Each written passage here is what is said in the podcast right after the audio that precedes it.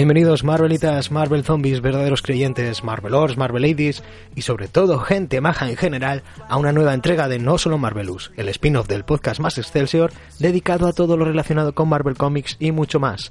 El único otro programa que se sintoniza en lugares tan diversos como la Zona Negativa Fantasma, Atilan, Wakanda, Asgard o Yodio.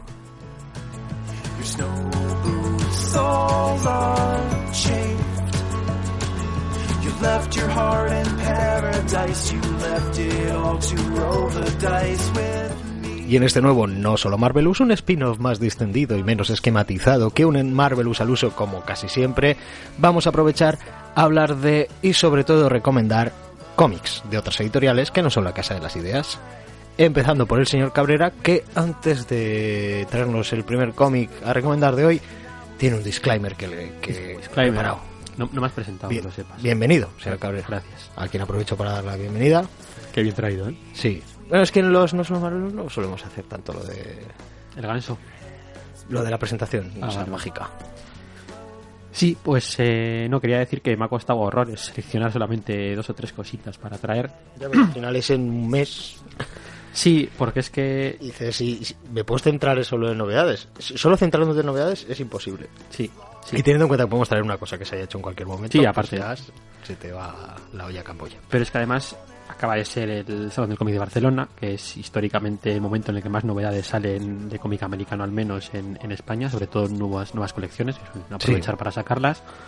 Y en este mes y mes y poco, pues ha salido el último tomo de la, de la colección de Baltimore, el último tomo de la colección de Yves Sapien, que también la cierra, el último tomo de IDP, que también cierra el ciclo y va a empezar el tercero, eh, un nuevo tomo de Battlegrounds de Ennis, ha salido de Fade Out, la nueva obra de, de Brubaker y Phillips, Es hecho de rogar, además, un poquito, Sí, ¿no? sí, Universo de Montéis. Y además han salido, pues eso, lo que decíamos, primeros tomos de series que algunos llevamos mucho tiempo esperando, como puede ser Moonshine, Los Malditos o Los Asesinatos del Lunes Negro. O sea que ha sido complicado hacer la selección. Y encima, si Y- tenemos en cuenta. Sí, yo te iba a decir, un, encima si tenemos en cuenta que hace un día o dos se han sabido los nominados al Eisner, Sí, que es otro, otro factor a tener en cuenta. ya ni te cuento. Eh, solo grabamos un programa de estos al mes, entonces pues, eh, pues es, es, es complicadito. Eh, de hecho, hay cosas en la lista en las que serían susceptibles incluso de que se les dedicase un programa íntegro a, a ellas. O sea, que- Sí, sí, sí, desde luego. Bien, pues dicho esto, ya si quieres empezamos con la Sí. primera de las cositas. Primera de las cositas que además mm, tenemos pendiente de traer desde hace unos meses, pero bueno, queríamos tener un poquito más de bagaje en la colección antes de, de traerla, que es Mr. Milagro. Sí, Mr. Milagro. Eh, decir que, que efectivamente eh, vetaste que trajésemos esta serie cuando salió la, la primera grapa. Sí, porque, bueno, sabemos que va a estar bien.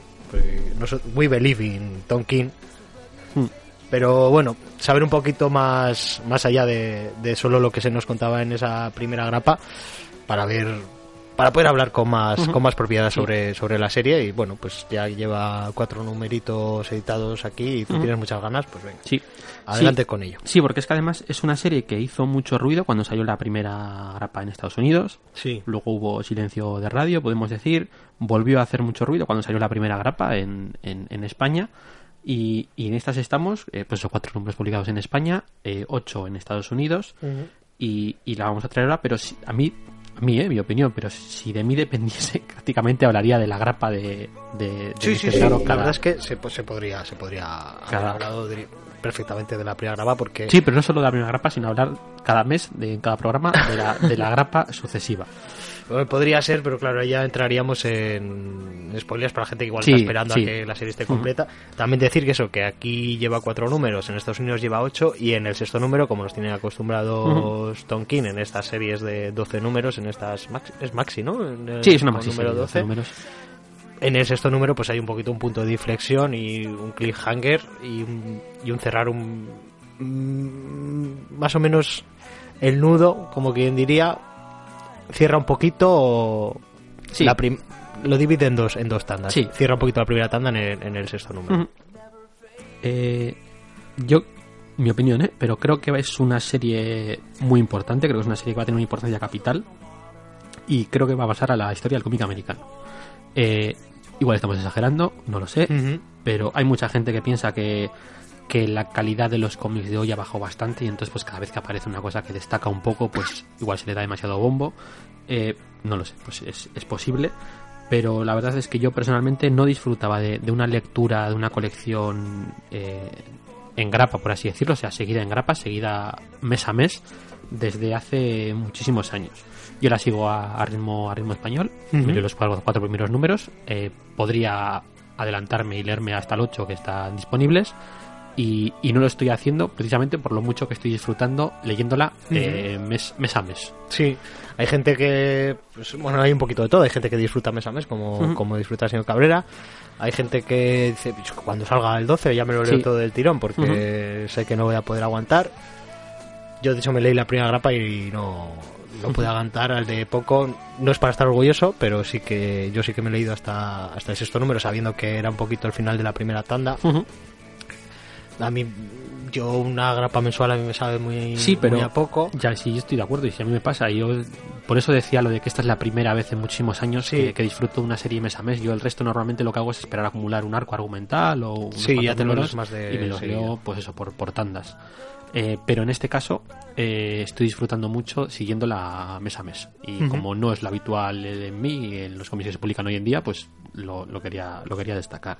Sí, hay que decir que es un cómic raro. Sí. Se, podría, sí. se puede dar la etiqueta de raro, sí. diferente.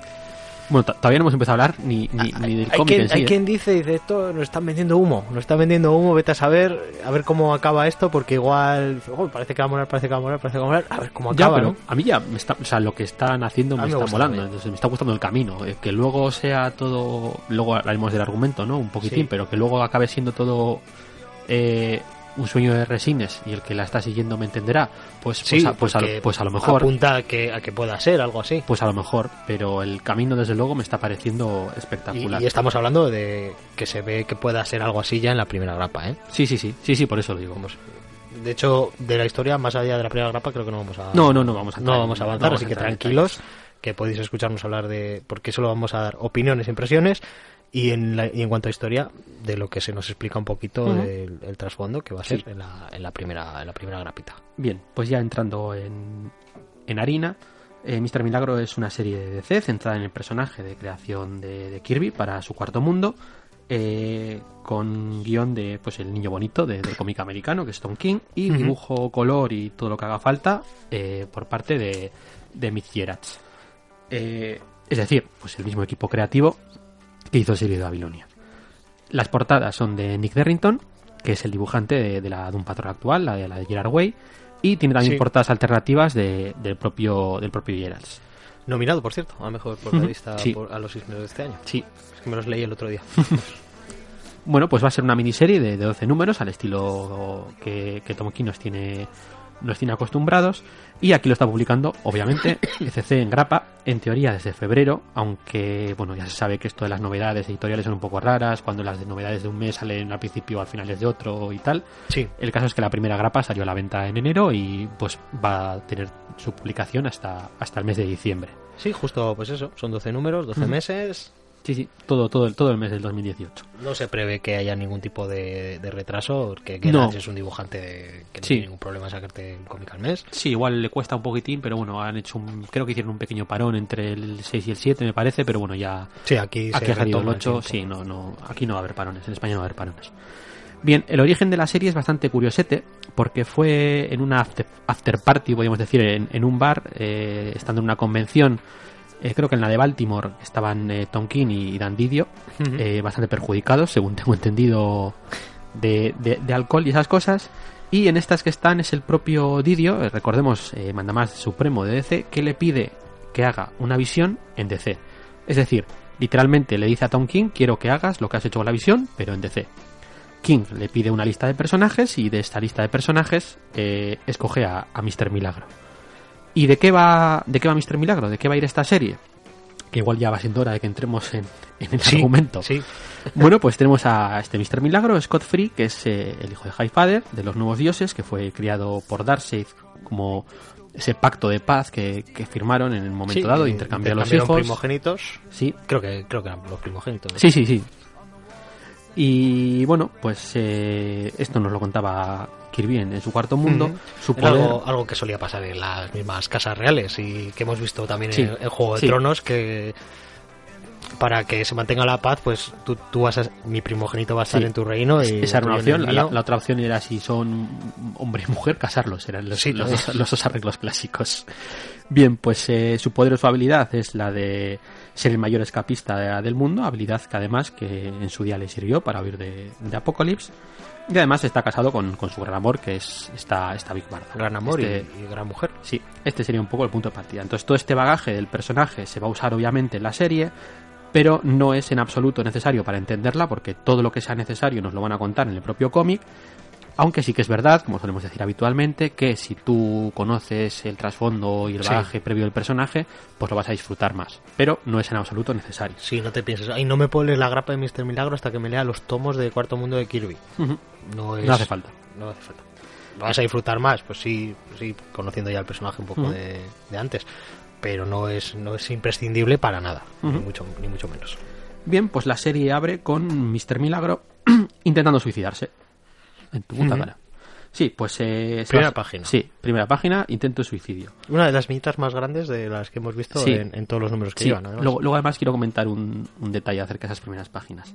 Eh, el caso es que se intenta suicidar, se salva por los pelos, vamos a ver que, pues, que no está muy bien de ánimo, ese intento de suicidio, pues lo que subyace detrás es, es una depresión que podemos entrever eh, en, en los primeros compases de la obra y además está muy bien llevado, sobre todo el tema de la relación con, con Big Barda. Eh, Mm. Y aunque consigue, consigue salvarse, eh, él se justifica diciendo que en realidad todo estaba planeado y que su objetivo era realizar el, el truco de, de escapismo definitivo, Sí. que sería escapar de la propia muerte, porque llega a estar clínicamente muerto en este intento de suicidio. Eh, aún así, enseguida vamos a ver que, que algo, que algo no va bien desde ese intento de suicidio. Empieza a ver cosas que, que no debería. Vamos a ver pequeños cambios en la realidad, o al menos en su percepción de la realidad. Eh, a veces sutiles, a veces no tanto. Vamos a ver que empieza a hablar con personajes que, que no deberían estar, que no deberían estar ahí, que además eh, solamente él es capaz de ver. Vamos a ver que se nos pide también mucha mucha atención, incluso Sí. a los colores de los ojos de, de Sí, los sí. personajes. Sí, sí. Y todo esto se va a juntar con lo que parece que va a ser la, la guerra definitiva entre Nueva Génesis y Apocalipsis, ya que Darkseid, al fin, parece ser, ha obtenido eh, la ecuación de, de la antivida y va a empezar pues eh, una ofensiva total sobre los dioses de- del cuarto mundo. Este es el, el punto de partida, es lo que vamos Sí. a ver prácticamente en, en ese primer número y tampoco quiero entrar más a comentar la De historia. hecho, incluso vamos a tener más revelaciones en el primer número que, que no ha hecho el señor Cabrera, o sea que, Sí, que sí, no, sí. no os hemos reventado ni el, ni el primer número. Ujú. Os lo podéis leer tranquilamente si es que todavía no lo habéis hecho. Muy recomendable. Sí, sí, al menos, al menos hacerse con el primero y ver si, si es un poquito tu taza de té. Porque es, es muy posible que lo sea. Hmm. Pues mira, respecto, ya empezamos a comentar cositas que, Sí. que tengo apuntadas que me gustaría comentar. Una de ellas es esas primeras páginas que hemos mencionado. Sí. Eh, eh, las primeras páginas, sería la primera página, es una imagen a cara completa de, de- Sí. del personaje. Eh, es- está dibujado al estilo Kirby, to- totalmente. Esta primera página está hecha al estilo Kirby absoluto. Y además el, Sí. el color eh, está hecho con, con tramas, eh, el color de- del cómic clásico. Sí, emula, emula un poquito los, los puntitos de, Sí, color. sí, claro. el- el- al final en los, en los 70, en los 80, tú ponías una lupa y veías claramente las, los, entre comillas, píxeles por pulgada, ¿no? Sí, sí, sí. Sí, ese color entramado que se suele llamar. Pero desde la parte de abajo de la página vamos a ver que empieza a aparecer un tono, un tono de color verde ya totalmente uniforme, que no está hecho por tramas y que empieza a subir, como digo, de la parte baja de la página hacia arriba. En la siguiente página tenemos un splash page doble eh, con esa escena de- del suicidio y vemos que eh, ese color verde sigue subiendo de abajo arriba, tapando eh, poco a poco todas, todo ese color por entramado más clásico que poco a poco va desapareciendo Sí. hasta pasar a la siguiente página, cuarta página y última, un poco distinta dentro del cómic, que tenemos ese comentario de un niño que habla sobre que ha dibujado a Dios, etcétera. Y ya a partir de la página 5 y en Mm. todo lo que llevamos de cómic, Además, esa Todas- historieta del niño además es, recurrente a lo largo de- Sí. del cómic. Todas y cada una de las páginas están distribuidas en formato 3x3. Todas. Sí. Absolutamente todas. Eh, no hay ni una sola página. Creo que en el primer número al final hay uno con esto, este tema de, de Darcy y Cés, que esta página completa. Mm. Eh, pero todo lo demás son siempre eh, nueve viñetas por página. Sí. Y- Un ejercicio muy, muy curioso. Sí, sí. eh, y está bien por eso, porque son las primeras que, Es que además- tiran de lo clásico. Tonkin estaba teniendo un poquito el mote casi del, del nueve viñetas por página y resulta Le que gusta- aquí ha dicho, pues mira, ¿cómo? pues toma.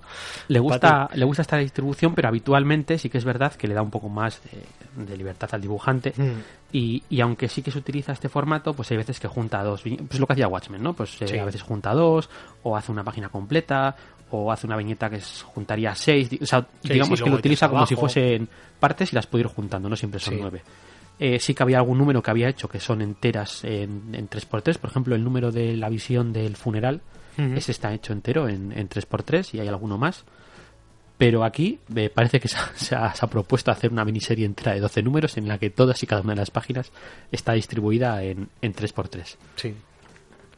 Eh, y ya pasamos ahora, si quieres, un poco del dibujo de, de Miss Gerard, que me parece que, bueno, dibujo y color, porque hace ambas cosas, que, que me parece que está, está espectacular. Sobre todo, juega mucho con, con ciertos trucos, como eh, hace desenfoques, eh, a veces distorsiona un poco el dibujo, como si fuesen las interferencias en una pantalla o en un monitor. Y, y la verdad es que quedan súper chulas y además sirven para que el, el lector también se percate de que, al- que algo no le encaje, ¿no? O sea, ese valle inquietante, ¿no? Le lo vamos a tener en, en esos efectos ópticos que, que utiliza el propio dibujante. Más cositas que podemos comentar. Sí, sí, sí. Eh, el tema de, de Darcy y Cés, vamos a ver desde el primer número que nos van a aparecer unas viñetas en, en negro con, con este con este Cés. Sí, además si, si seguíais a, a Tonkin en, en Twitter, Sí, hacía coñas. lleva muchísimo tiempo poniendo cositas de que se Dark 6 no sé cuántos. Sí, Y también eh, con juguetes de Mr. Milagro sí, y juguetes de, de su chavalín. Pues yo que sé, igual le metía dentro del, del coche de la Barbie y ponía ahí eh, Mr. Milagro, el, el genio escapista. sí. Sí, pero además hacía coñas con Ya ese. Darcy Cés que, que, por cierto, esa es una cosa que me pregunto bastante es si han traducido ese en inglés Darkseid is como Darkseid es y si luego al final esto lleva a alguna cosa, a ver si no nos A ver si no se pierde en la traducción. no tendremos un problema con la traducción, porque claro, el, el verbo is que puede ser tanto el verbo to be, puede ser, este, puede ser estar, bla, bla, bla, bla. Entonces, pues, el propio. eh, pues mira, en el coche, por ejemplo, hacía. Vete a saber que si es Darkseid is here, Sí, por ejemplo. es Darkseid es, y luego pone está aquí. Sí. Pero respecto a lo que comentas de Tonkin, hacía muchas coñas de que, pues yo qué sé, lo ponía, yo qué sé, me lo estoy inventando, ¿eh? pero cogía el muñequito de Darkseid y le ponía un gorro de cocinero y le ponía Darkseid is cooking. Y se ha mogollón de coñas de, de este estilo. Sí. Entonces no sé luego al final si, si tendremos problemas Muy- con muy la, con la- con la traducción. luego me gusta muchísimo también cómo han llevado el tema de, de esa depresión, sobre todo en lo que decía, en la relación con, con el personaje de, de Big Barda, que es un poco el que hace de, de, de bastión de este, de este Mr. Milagro, que está un poco hundido en la, en la miseria y es en el que al final se tiene que, se tiene que apoyar y vamos a tener escenas súper chulas de pues de, de, pues muy cotidianas no que es, que es un poco lo que va a juntar el cómic no esta cotidianidad con la parte de la guerra pero vamos a ver escenas de conversaciones eh, muy, muy convencionales eh, los que están ambos eh, hablando de lo que sea en el sofá o en la cama y todo con esa sombra esa depresión de, de fondo y la verdad es que está está muy muy muy bien llevado. Y luego también quería comentar por último el tema de los textos estos finales eh, y, y de inicio de número. Al principio de cada número y al final hay un texto en off que nos presenta una aventura que realmente, o en apariencia al menos, no, no vamos a ver en el cómic, ¿no? O sea, al principio igual dice, en este número Mr. Milagro se va a enfrentar al malvado doctor Sí. y luego no tiene absolutamente nada que ver lo que estamos viendo en el cómic y llega al final del número y oh, vemos que Mr. Milagro ha conseguido derrotar al malvado doctor. En el próximo número veremos cómo se enfrenta a no sé qué y entonces en el siguiente número recoge ese hilo Sí. y también lo va siguiendo de número a número y no tiene absolutamente, en apariencia al menos, insisto, nada que ver relación con- lo con que estamos viendo en el cómic. La verdad está, está muy, muy, muy chulo y, y, y es muy inteligente además. Pues si tienes todo dicho más o menos por lo que quieres Sí. decir en el programa de hoy de Mr. Milagro, te voy a contar una historia. Venga, va. Eras una vez un niño en, en un museo. Estaba estaba cerca de un cuadro enorme, un cuadro que llenaba toda la pared. Estaba todo lo cerca que se le permitía acercarse del cuadro. Y sabes que pues hay una distancia prudencial. Y veía puntos. Veía puntos de colores. Puntos de colores que no, no tenían en principio ningún sentido. Comenzó a andar hacia atrás mientras seguía mirando el cuadro. Y veía que los puntos parecía que se iban uniendo. Y cuando consiguió ver el cuadro completo, vio que todos esos puntos al final formaban una imagen. Yo creo que un poquito Mr. Milagro nos va a dar esa sensación. Una vez podamos ver todos los puntos, una vez veamos todas las uniones, veremos cuál es la imagen final. Yo creo que sí, yo creo desde luego tiene... Es una metáfora bonita, ¿eh? Sí, es una metáfora, te, te has currado, ¿eh? llevas callado un rato ahí pensando. Sí, la estaba viendo cómo iba. No, Luego no, estaba el niño. Ahí, estabas muy Mientras callado. tú estabas hablando, yo estaba aquí. Estabas muy callado. Pero tú tranquilo Digo- que esto luego me lo escucho mañana, ¿eh? Y te, hago- y te escucho. Ya, Ahora ya, te ya. estaba oyendo. En fin. Mr. Milagro. De Mr. Milagro. Tom Kings y Mitch Gratz. ¿Y al color? Gratz, sí, sí, se encarga, se completo, encarga de ¿verdad? todo. Sí, sí, la hacía también en serie de Babilonia, ¿eh? Sí, además es que hace cosas muy, muy, muy chulas con, con el color, la verdad. Y siguiendo con el tema de los Isner, con cositas relacionadas con la obra que traemos hoy, el número de Batman y Elmer Fudd también está nominado los Isner como mejor cómic de humor, que es la nominación de este año de, de King, que creo, creo que no tiene... Creo que está mejor serie Mr. Milagro, me parece, ¿eh? Sí, también. Luego lo, Creo, lo comprobamos. creo, creo que esta que estamos hablando ahora está, está nominada como mejor... Sí, como mejor serie limitada, Mejor serie efectivamente, limitada, también. Pero creo que él como guionista No. este año no, ¿no? No, me parece que no.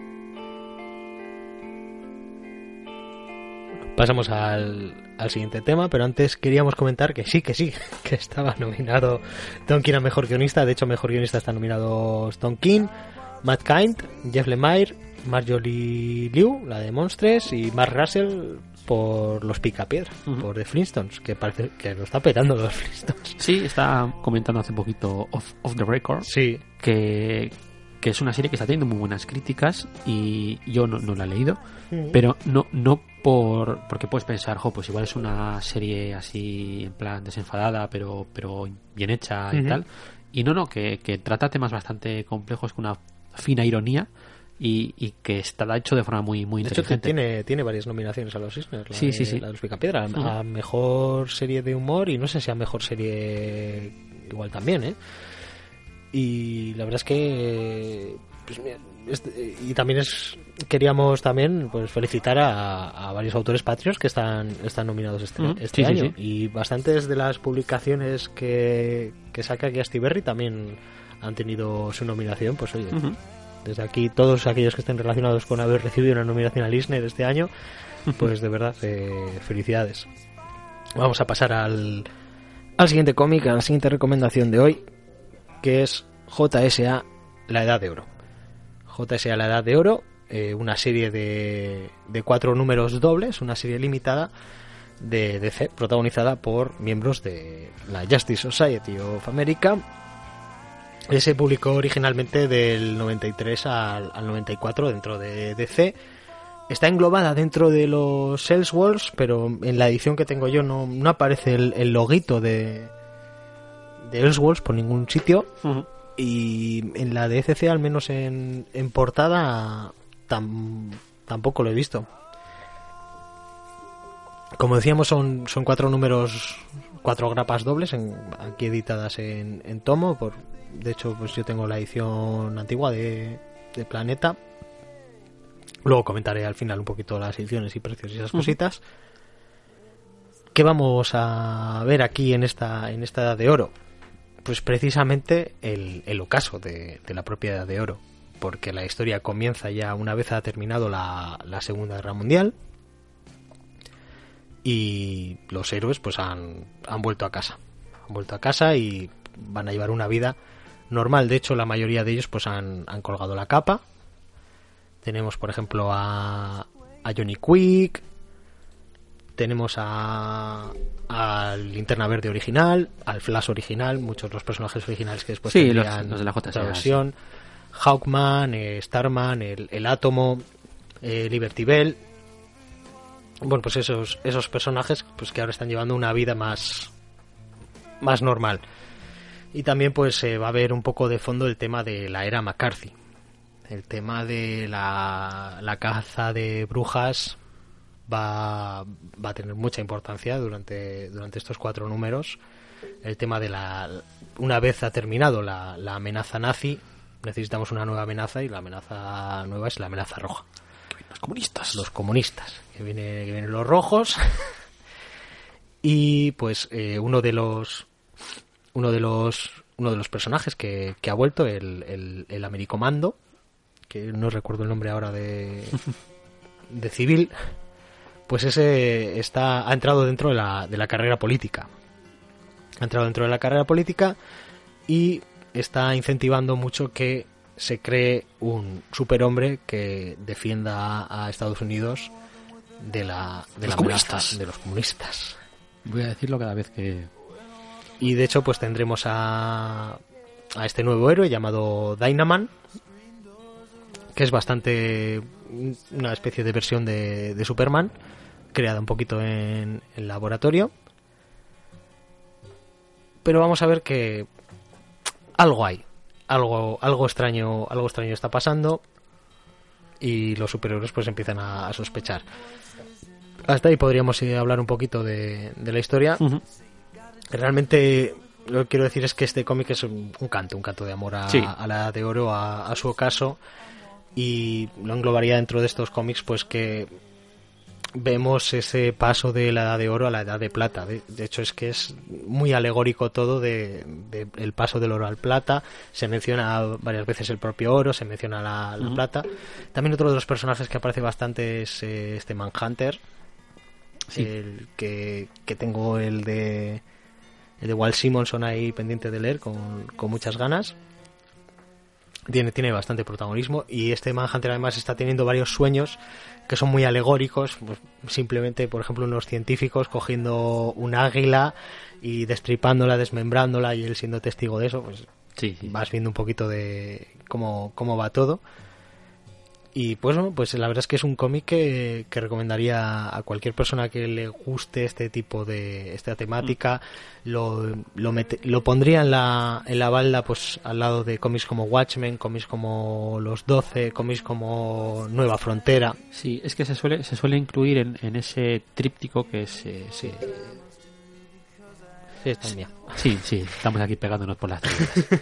Sí, digo que se suele incluir en este tríptico que sería los cómics un poco de ese, ese canto de amor al cómic clásico que tú mencionas, que sería este sería uno, el otro sería Nueva, eh, Nueva, Nueva Frontera dentro de ese, ¿eh? Sí, este, este, el de Nueva Frontera ya Sí. bastante más actual. Y, y el tercero sería pues el Kingdom Come, ¿no? Es- Esos Sí, tres, tres cómics que se suelen, se suelen incluir. Sí, Kingdom Come, pues ya realmente lo que refleja es casi, casi yo creo que lo siguiente. El, Sí, el final de la de plata e incluso de la Copper al noventerismo. sí, pero bueno, no deja de ser ese. Y encima está ambientado en el futuro, el pero volver- Sí, pero es ese cambio de, del superhéroe clásico al, Sí. al más moderno, sí, sí. sí es el, el amor por el por la edad de oro. Siempre está está ahí de, de fondo. Pues tenemos eso como guionistas a, a James Robinson, pues de Starman. También este mismo mes ha salido un tomito de 100% Marvel con, con su serie de Punisher, del hijo, de, digo, de Punisher, de, La, la tercera vez de Nick Furia. Sí, sí, sí, ya fuera del micro, ya. el- no sé, solo mezclar los nombres, aunque esté pensando en el personaje. Es que además no sé por qué pienso, en- eh, me viene a la cabeza Samuel L. Jackson y pienso en el Punisher, no sé por qué. Tiene mucho sentido. Pero sí, ha salido este mes eh, ese cómic, ese tomito 100% Marvel con su serie de, de Nick Furia, que, que es de, las, de los últimos trabajos que ha hecho. Y bueno, ahora está actualmente, si no recuerdo mal, aunque ya tiene fecha de caducidad en, en Wonder Woman. Y bueno, pues sobre todo conocido por, por esa etapa de Sí, Starman, sí, lo de Starman es lo más conocido. que es que es súper famosa. Y eh, al dibujo tenemos a, a Paul Smith, que además es, es un dibujo que es muy, muy.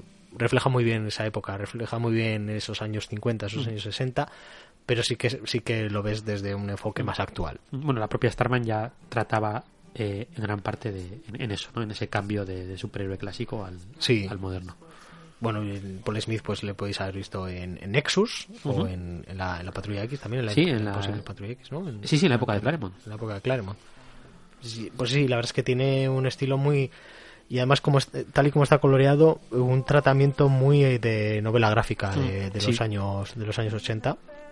Visualmente, la verdad es que es, eh, es una maravilla y, y la historia la historia es muy, muy, muy buena. Una, una serie muy muy plural, muy muy plural Sí, muy coral. su- muy coral era la palabra que, que estaba buscando El- no hay un protagonista claro podríamos decir igual que un poquito Johnny Quick es el que el que va moviendo la historia un Johnny Quick que, que ha dejado de correr ha empezado a fumar y ha dejado de sonreír ¿no? La- es, es, es muy muy significativo no estos personajes estos superhéroes sonrientes de, de los años 40 mientras le da una paliza a un nazi por ejemplo. Pero nunca nunca perdían la sonrisa. Y además es que se, se dice con esas propias palabras en, en el, en el propio cómic. Y a mí a mí me ha encantado voy a hablar un poquito de las ediciones. La Sí. la que tengo yo no es tan no es tan vieja. Salió en marzo de 2006 cuando No, desde la época de Planeta. cuando tenía Planeta todavía los, los derechos de, de DC y salió por en un tomito de en un TPB de 192 páginas por 13 euros. Si tenéis suerte tal vez podréis contratar al equipo A. Y si tenéis mucha suerte buscando en saldos, En saldos, de, de salones del cómic y así si tenéis tanta suerte como yo pues igual lo, lo encontráis hasta por 2 euros que fue mi caso en el salón del cómic de, de Donosti que aluciné porque además llevaba llevaba tiempo detrás de Sí, este cómic andaba mirando la edición americana y también andaba mirando la edición más actual porque justo ha sido reeditado relativamente recientemente en, en agosto del año pasado de 2017 por ECC también en un, en un TPB que tiene alguna página más tendrá algún extra en edición pues eso rústica tiene 200 páginas y en este caso está a un precio de 18,95. Decir que, bueno, pues las ediciones pues tienen diversos precios y tal, pero sobre todo la obra merece, Sí, merece la merece, merece muchísimo la pena. Creo que tú la tienes sin leer, No, yo sí que la tengo leída, pero de hace tiempo. pero de hace muchísimo tiempo. No, pues Y, si te apetece releerla, pues ahí, ahí la tienes. Pues es, algo, es algo que podéis encontrar con bastante facilidad. Tengo flashazos. Sí. y- Y te, te suena que te gustó, ¿no? Sí, sí, sí, no, a ver si me gustó, sí. Sí, la resolución final es un poquito así, sobre todo por las personas que están implicadas, pero es un flash flash que no te deja no te deja indiferente, ¿eh? O sea, en el último número tenemos un par de giros que, que son alucinantes, son alucinantes. Rompen un poquito con el resto de la obra, que es como muy muy realista dentro Sí. de que sea gente con poderes y cosas así. El, el girito final de, de ciertas personas históricas que van a aparecer por ahí, pero es, es alucinante. Sí, la verdad es que justo pues el último número pues igual es un poquito más físico, más de, más de confrontación. Sí, el, el número de las hostias. Al final pues sí. Y los otros pues sí que son más de investigación y esas cositas. Es, es densita, es densita de leer además, eh, bastantes, bastantes diálogos por página. Así que cunde, cunde mucho la lectura de esta JSA La Edad de Oro. Que además el, el señor Cholakian me la recomendó en su día, dándose cuenta de que me gustan mucho las historias que son más actuales, pero que homenajean mucho a la Edad de Oro, como también puede ser Proyecto Marvels, por ejemplo, o el, el propio Marvels. Me digo, pues te tienes que leer la de JSA, la Edad de Oro, y desde entonces la andaba detrás de ella y en el momento que la vi dije, esta para mí. Y la verdad es que muy recomendable. También para conocer un poquito más a estos miembros de la JSA, Sí. esta Liga de la Justicia antes de la Liga de la Justicia, que no es tan, tan conocida como la propia Liga, y que pues tiene una etapa que tú, tú recomendaste en algún momento, ¿no? De Geoff Jones. Sí, porque fue lo primero que leí. Creo que cuando hablamos de Geoff Jones. Sí, sí, por eso mismo. Creo que fue lo que recomendé, precisamente por eso. Sí.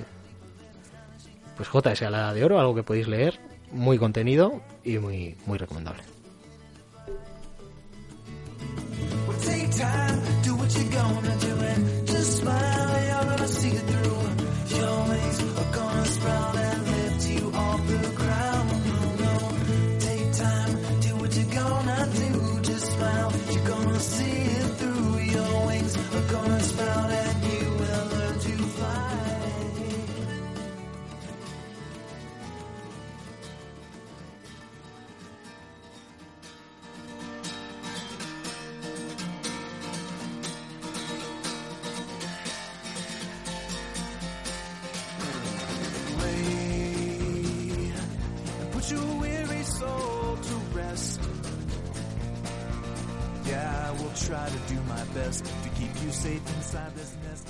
Vamos con la siguiente recomendación de mano del señor Cabrera, que nos trae un, un comicazo. Sí.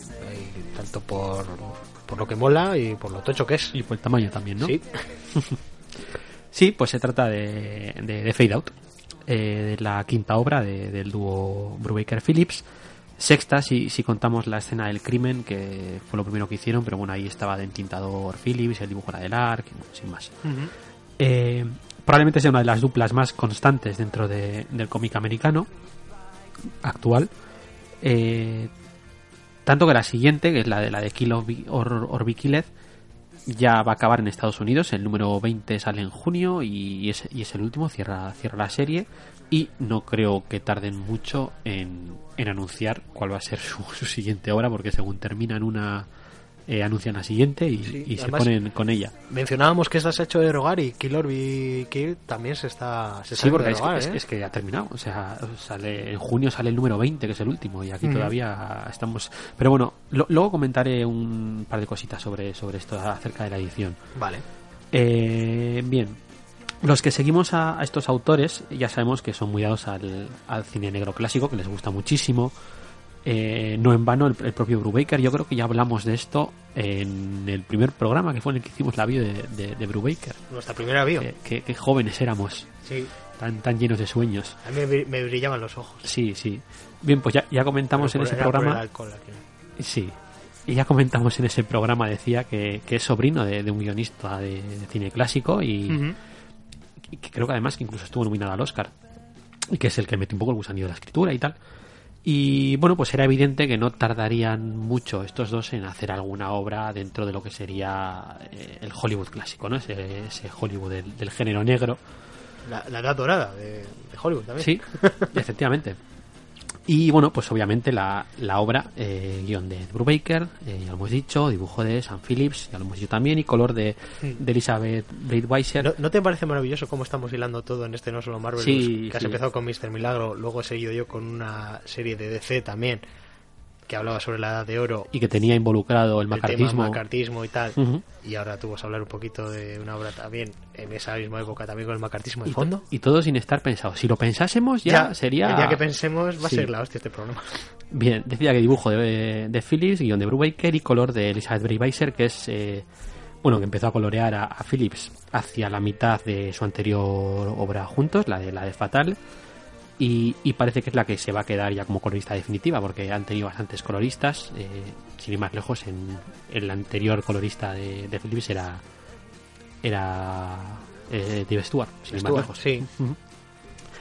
Bien, pues eh, hay que decir que, que el color eh, está muy bien y que hace unas cosas que están muy chulas y que pegan mucho con el, con el dibujo de, de sobre todo... Déjame una- ojearlo mientras- Sí, ahí lo tienes. Me gusta mucho el, el colorete que le pone en las mejillas a, a- a las féminas, que me parece que queda, queda muy bien. Bien, pues se trata de una serie de, de 12 números. eh, una vez más, como suelen ser habitualmente en ellos, totalmente cerrada. eh, una obra que empieza nudo y desenlace. Y bueno, pues ¿de qué va esto? Pues Fade Out nos cuenta una historia de, de género negro eh, ambientada en mitad del rodaje de una película de género negro en la época de Hollywood clásico post Segunda Guerra Mundial, que fue la época dorada del género negro. O sea, todo eh, alrededor del, del concepto del, del film noir. Eh, el protagonista es Charlie Paris, que es, un guionista de cine de, un pequeño estudio. Creo que llegan incluso a decir en un momento dado que es el estudio más pequeño que hay actualmente en Hollywood. Eh, estudio ficticio, obviamente, para la obra. eh, Charlie está colaborando en el rodaje de su último guion, donde tiene sus más y sus menos con, su director, que es un director alemán exiliado de la Alemania nazi. Ya vemos que la cantidad de guiños a, hechos reales que ocurrieron en esta época de, Hollywood a ser, va a ser brutal. Y bueno, pues en estas está cuando de repente y después de una fiesta loca hollywoodiense estándar, Charlie se despierta de, de la borrachera y ve que a su lado está Val Summers, la estrella femenina de la película, eh, muerta, al parecer asesinada. A partir de aquí se va a disparar la trama en la que tendremos tres ejes principales. Por un lado, la investigación por parte de Charlie de, ese crimen. Por otro lado, los intentos del estudio por tapar este, este crimen, intentar hacer que sea hacerlo pasar por un por un suicidio. se despierta de una para... de la que está de la que ha salido con lagunas, que no sabe lo que, lo que ha pasado ni cómo ha llegado ahí. Sí como digo, el intento del estudio de seguir adelante con la película, de, que este hecho no cancele el, rodaje de la película. Y por último, pues en medio de todo esto, y quizás lo más interesante sea la búsqueda por parte de ciertos sectores políticos de comunistas en el seno de la industria del cine. Eh, algo que afecta además a Charlie en primera persona, no porque él sea comunista, sino porque desde el primer número ya vamos a ver que en realidad él lleva desde escribir sin eh, eh, o sea, sin escribir desde la Segunda Guerra Mundial. Participó de cierta forma en la Segunda Guerra Mundial y desde entonces ha sido incapaz de escribir absolutamente nada y en realidad está firmando con su nombre los guiones de su eh, antiguo compañero Gil Mason que sí que está en la lista negra por ser comunista y de hecho al que el propio Charlie eh, denunció al, Comité de, Actividades Antiamericanas. Eh, este va a ser, digamos, el conductor de, toda la trama. A mí me parece que es una de las obras más redondas de la dupla. Eh, yo creo que sus seguidores llevamos esperando que se metiesen con este tipo de obra desde, desde el principio. Eh, pero bueno, sí que es cierto, antes hemos comentado en Mister Milagro que eh, si tú no tenías ningún tipo de bagaje anterior del personaje, que podías disfrutar de la obra plenamente, aquí también, pero sí que es verdad que aquí ese, ese puntito extra lo da el tener cierto conocimiento o ser aficionado a o conocer eh, la época clásica de Hollywood, ser aficionado al, género negro de la época, etcétera, etcétera, que yo creo que es lo que te hace realmente disfrutar de esta obra al 100%. Em, si no, pues eh, sí que se queda al final eh, pues una historia de, de, de género negro muy interesante y además muy, muy bien contada, pero ese puntito extra que da el conocer todo esto yo creo que, es... Que es casi lo más, es más atractivo, casi el ambiente en el que sucede la historia que la propia historia en sí. Un poquito como en Blade Runner, por ejemplo. Sí, sí, porque eh, la, obra es, es, muy de género negro clásico, eh, tiene mucho de sus, de sus cánones, eh, aparte de estar ambientada en la época, obviamente, pero claro, tiene ese, puntito a favor de, no estar encorsetada por el, código Hayes de la época, este código que dictaba qué cosas se podían contar y qué cosas no se podían contar en el cine, se lo salta la torera desde, el minuto uno. Y además tenemos eh, lo que decía, multitud de referencias a hechos que, ocurrieron realmente durante esta época y que además están documentados en decenas de, libros sobre el tema y documentales de la época. Eh, tenemos el tema de la lista negra que hemos mencionado, el Comité de Actividades Antiamericanas y esas tácticas de mm, cogiendo a las personas una a una y o me das un nombre o te voy a joder vivo. Eh, tenemos escritores en la lista negra firmando con otros nombres. Eh, esto pasó sin ir más lejos con Donald Trumbo. tenemos cineastas exiliados de Alemania que al final pues Alemania había sido la, cuna del cine durante el periodo de entreguerras. Pues todos esos cineastas que vinieron a Estados Unidos, como pueden ser eh, Fritz Lang, Murnau o, Karl Freund, eso lo tenemos también en, esta obra. Tenemos el tema del abuso de poder de los productores. Tenemos actores homosexuales que tenían que ocultar que eran homosexuales y aparecer pues con la estrella femenina de turno fingiendo que estaban en una relación. Todo eso organizado por las relaciones públicas de bien de la bien la gente de, los propios actores o, bien del propio estudio evidentemente en confabulación con, con, los periodistas y todo eso, eso también está documentado que ocurrió hoy y también lo vamos a tener por aquí. Avatares o versiones de, personajes a los que les pasaba todo este tipo de cosas en, la época. Sí, sí. Basados en, estos personajes que los ves visualmente y dices, ah, este es tal y este es el otro. Y aún así, también tenemos varias personas reales eh, que algunas que sí que están con nombre y apellidos con un peso más que otro la mayoría no tienen excesivo peso pero sí que aparecen como puede ser por ejemplo eh, Clark Gable, que llega a aparecer en un momento dado, eh, Dashiell Hammett, el escritor, que también llega a aparecer en un momento dado, incluso el propio Ronald Reagan, que en esta época era el presidente del sindicato de actores, y, y también, también aparece, este aparece menos, sin embargo, es el que más presencia tiene porque se va a mencionar bastante a lo largo de, a lo largo de la obra. Eh, luego, pues obviamente tenemos todos los arquetipos de, personajes clásicos de la obra, como puede ser pues eh, el típico actor estrella, tenemos a los productores, eh, el agente interesado, tenemos el típico jefe de seguridad del estudio, que es una mala bestia. Son arquetipos muy, muy, reconocibles este tipo de obras y, que están muy bien, muy bien llevados. entonces, lo que decía, si te gusta esta época, creo que tienes una obra que te va a gustar, seguro, 100%. Y si no, pues una obra de, de, género, de género negro muy bien contada y que tiene un final, que igual el final es lo que más polémica ha suscitado, pero que a mí me parece que es eh, muy coherente y, y muy satisfactorio. No coherente con el género en sí, pero sí coherente con lo que al final estaba contando el cómic, que no deja de ser una historia de género negro, sí, pero ambientada o intentando hacerla pasar por una historia real, entre comillas, ¿no? y que alguien que no, sepa que es una obra de ficción puede leerlo y decir, ah, esto, esto estará basado en hechos reales. Sí, sí, es, es, perfectamente plausible, sí. La verdad es que está, está muy bien llevada.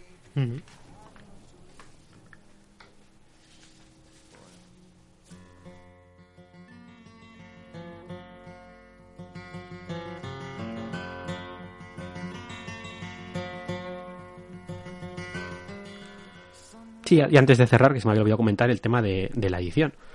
Que esto lo ha sacado Panini con el sello de Evolution Comics, que lo ha sacado en un, en un integral, en el que están los, los 12 números. Eh, son, son 40 euros, pero hay que tener en cuenta que esta dupla no hace cómics de 22 páginas al uso, sino que suelen tener alguna paginita más. Entonces, al final, pues el, el, tomo es, es gordito. Y además se incluye una pequeña muestra. Estos, eh, estos autores suelen hacer una cosa muy, muy interesante en eh, normalmente solemos decir que el cómic sale primero en grapa y luego se recopila en tomo y que es importante que la serie en grapa venda bien y tal, pero es raro que se hagan realmente o que, haya iniciativas que fomenten la, la, compra de grapas, ¿no? Y estos autores lo que hacen es que cada una de las grapas viene siempre con eh, un artículo. Eh, esto lo hacen desde los tiempos de, Criminal, cuando empezaron a hacer Criminal en, en, el sello Icon, en Marvel Todas las grapas vienen con un articulito al final, a veces de alguno de los dos, la mayoría de las veces de, escritores, de periodistas, que pueden ser colegas o, conocidos, eh, sobre alguna obra, sobre algún elemento o, o, algo, en un articulito. Por ejemplo, en este caso, eh, que estamos hablando de, de, una obra de ambiental en Hollywood clásico, la mayoría de los artículos eran pues pequeñas reseñas hablando de una película concreta de, de la época. En el caso de Fatale, por ejemplo, que está ambientada en una mezcla entre el género noir y, el pulp, pues tenía artículos eh, dedicados a pues, eh, escritores o obras de, género pulp. En el caso de la próxima, la de Kill or Be Kill, que es una obra que tiene como referencia las famosas primero novelas y luego películas de ese vigilante mm, tipo Charles Bronson, pues eh, tiene artículos relacionados con, con esas novelas o con estas películas. Y en Criminal, pues evidentemente ahí sí que era una oda al género negro y hablaba pues de películas de género negro, relatos, cuentos, autores, escritores, etcétera, etcétera.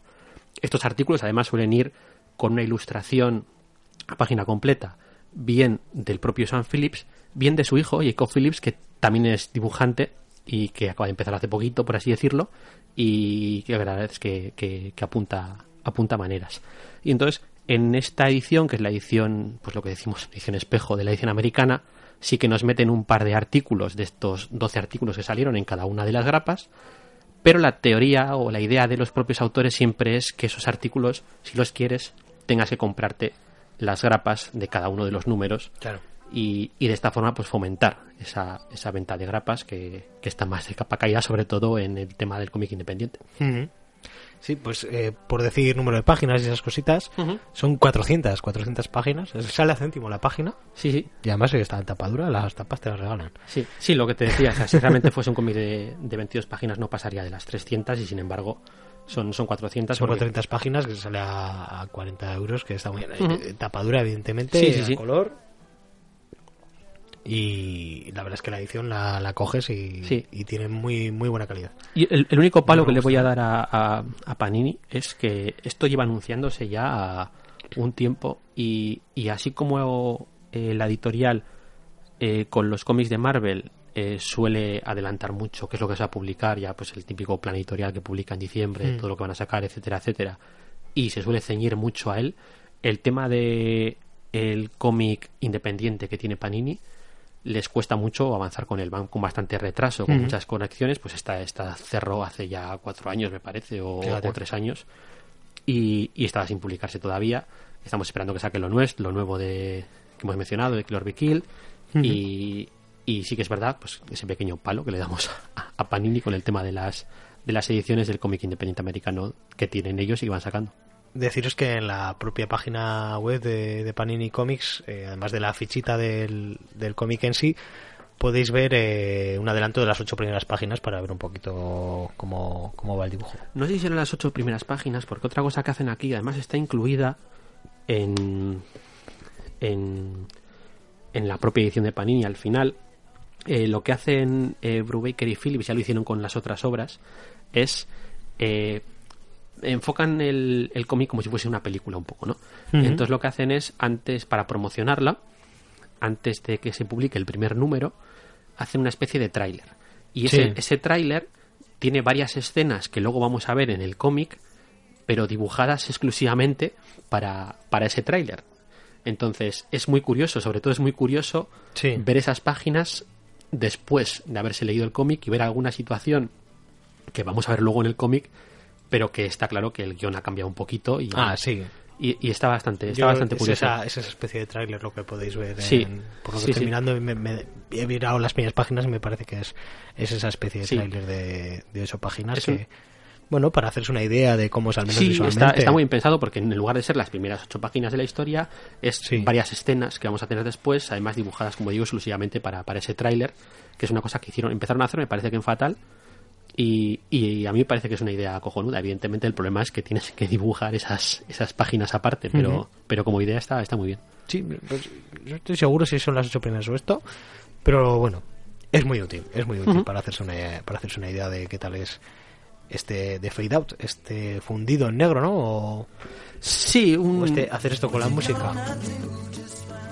sí la, es la técnica de, de fundido de, Sí. de cine, sí. Una referencia a eso.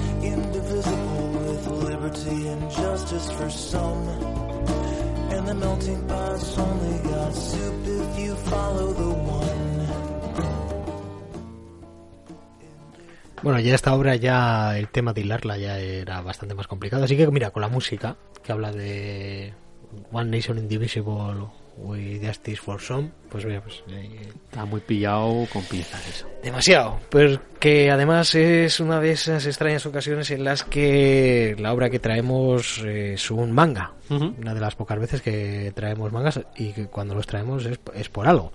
El señor Cabrera, de hecho, todavía no ha traído ningún manga, yo creo, ¿no? ¿No? Y algo lees. Sí, sí. Que ha- Tienes tu. Naruto, yo creo. Eh, sí, es cierto, pero Pues, la trae- Naruto, La, terminé y un huevo. O sea, la terminé un poco pues por cabezonería pura.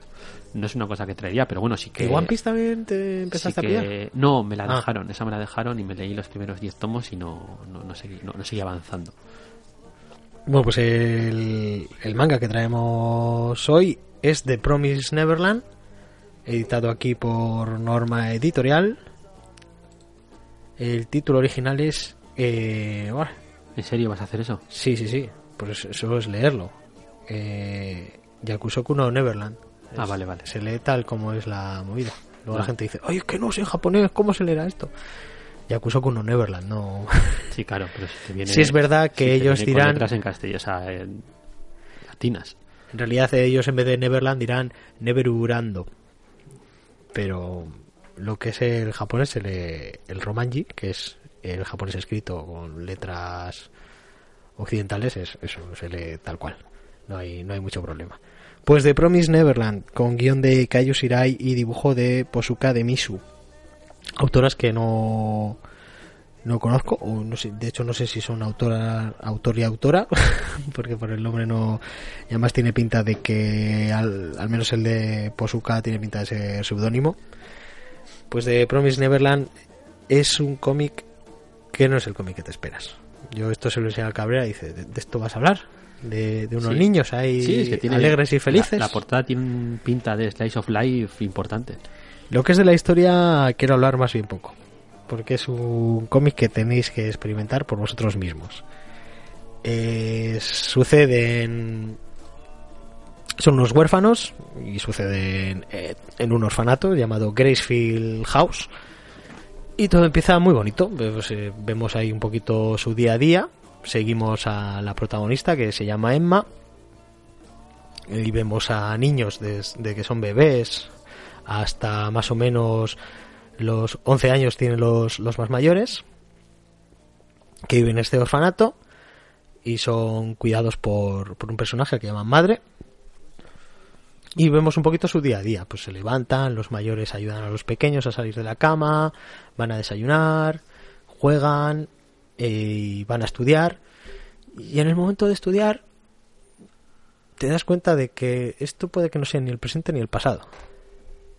Y cuando van a jugar, hay sitios que tienen, a los que tienen prohibido ir. Y bueno, pues eso, todos nos, todos nos queremos mucho, todos tenemos un número tatuado en el cuello. Empiezas a ver cosas que dices, esto puede ser no ser tan idílico como parece. Ya, empie- ya empieza a, a saltar un poquito alarmas de que no, no todo va a ser happy y de hecho no lo es. De hecho, en- en la página 40 clavada hay un punto de inflexión en el que toda esa alegría se va a ver se va a ver truncada. ¿De qué manera? Pues eso lo voy a dejar a a vuestra propia experiencia porque además es un manga muy muy fácil de hacerse con él porque ha salido a precio reducido de 4 euros el, el primer tomo un tomo de 192 páginas y también en, en la propia web de Norma Editorial tenéis para leer el, el primer capítulo que creo que son unas 50 páginas una cosita así O sea, ya tiene el punto de ese de inflexión. En el Sí, sí, sí, ya el punto de inflexión lo, lo tenéis en este primer capítulo que podéis leer leer en, en la web de, de Norma Editorial. Ya vais a ver ese, ese punto de inflexión. No vais a saber exactamente qué es lo que está pasando, pero vais a saber que no todo es tan, tan idílico. Y además que yo me lo leí en el móvil y en el móvil se leía, se leía muy bien, muy, muy a gusto. Y si por lo menos consigo que entréis en la web de Norma y, os leáis ese, ese primer capítulo, aunque sea en el móvil, que se lee, como digo, se lee muy bien ahí. Si he conseguido que os pique la curiosidad, adelante. Y, si os queréis hacer con el tomo, pues ha salido un precio reducido de 4 euros. Después, el resto de tomos tendrán un precio de 8. Decir que esta es una serie bastante nueva. Se ha empezado a publicar en agosto de 2016 en, en Japón. Hasta ahora lleva unos 7 tomos. Mm, La gente comenta que pues igual es una serie de 10, de 12 por la temática que tiene, pues puede que nos esperemos que no se alargue demasiado. Pero ya sabemos que en Japón, cuando algo tiene mucho éxito, se tiende a alargar más de lo que debería. Y la verdad es que esta serie, pues puede que tener la, la mala suerte de triunfar. Entre cierto- comillas. entre comillas. Porque el año pasado recibió un premio a- al mejor Sonen. Porque sí, estamos hablando de un Sonen, pero yo lo metería entre Sonen y Seinen. Yo diría que es muy para Young Adult, porque desde luego no es para que lo lean niños de la edad de las que tienen los protagonistas. Yo creo que sobre todo para adolescentes y, y para adultos es, es- es incluso más, más indicado porque hay, hay momentos duros, hay momentos realmente duros. Para, para niños desde luego no es. Para adolescentes pues sí que puede ser el, público más, más interesado. Los, luego también hay más personajes principales. Tenemos, una, tenemos a Norman, que es un poquito el, el amigo el amigo especial de, de Emma. Y luego tenemos a, a Ray, que, que tiene así el pelo que le tapa un ojo. Y es el tipo de personaje que el pelo le tapa un ojo. Sí. Vamos, un, Son todos muy... un emo de la vida. y así más oscurillo, más apartado de los demás. Yo, no, yo me quedo aquí leyendo mi libro mientras vosotros jugáis al pilla pilla en este bosque al que no nos podemos acercar. Vemos también que el orfanato está rodeado por una cerca que no, que no deben pasar. Y además, eh, estos niños pues son huérfanos y en algún momento dado van a ser adoptados. De hecho, como mucho, mucho, antes de los 12 años, todos van a ser adoptados. Y recordemos que estos tres protagonistas, Emma, Norman y Ray, que además son los que en estos test en los que estudian son los que sacan la más alta puntuación. Además estamos hablando de personajes que son muy muy inteligentes, que eso es uno de los puntos fuertes de la obra es que los personajes son muy inteligentes. No son no son simples niños. Si no son niños coñones. Eso es, son, son personas, son personajes muy, muy inteligentes y muy, muy interesantes. Pues van a ser, van a ser todos adoptados antes de los 12 años. Puede ser cuando tienen 4, puede ser cuando tienen 6, pero todos van a terminar teniendo un- una casa de, una casa de acogida. O no. Yo no sé si he conseguido hacerte picar la curiosidad como para que te lleves a por lo menos el manga o, Sí, me lo puedo llevar. Si me lo dejan. y me además, a mí la edición me, me gusta muchísimo.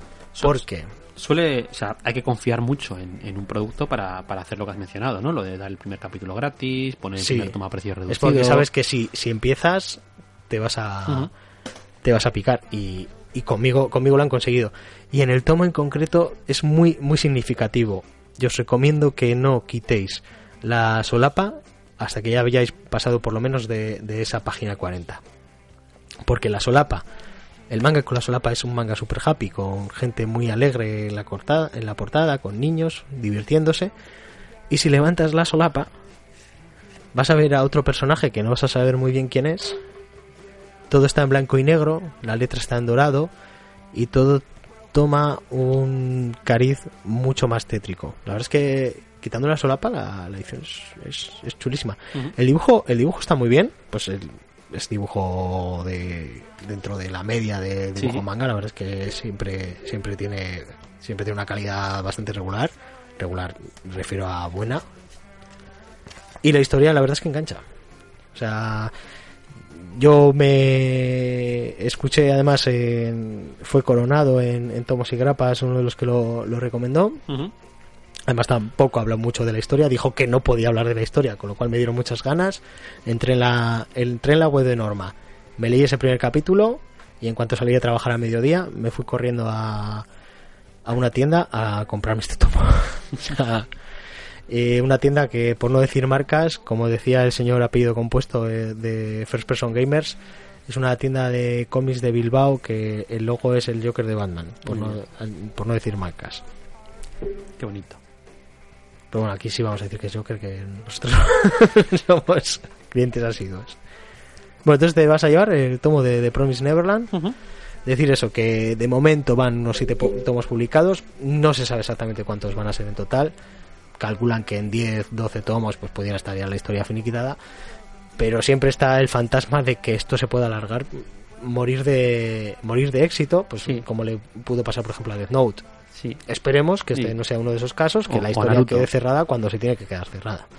Porque por lo menos el primer tomo llama muchísimo la atención y te de- deja muchas ganas de saber más de, de este mundo que se nos presenta en The Promised Neverland. Ujú.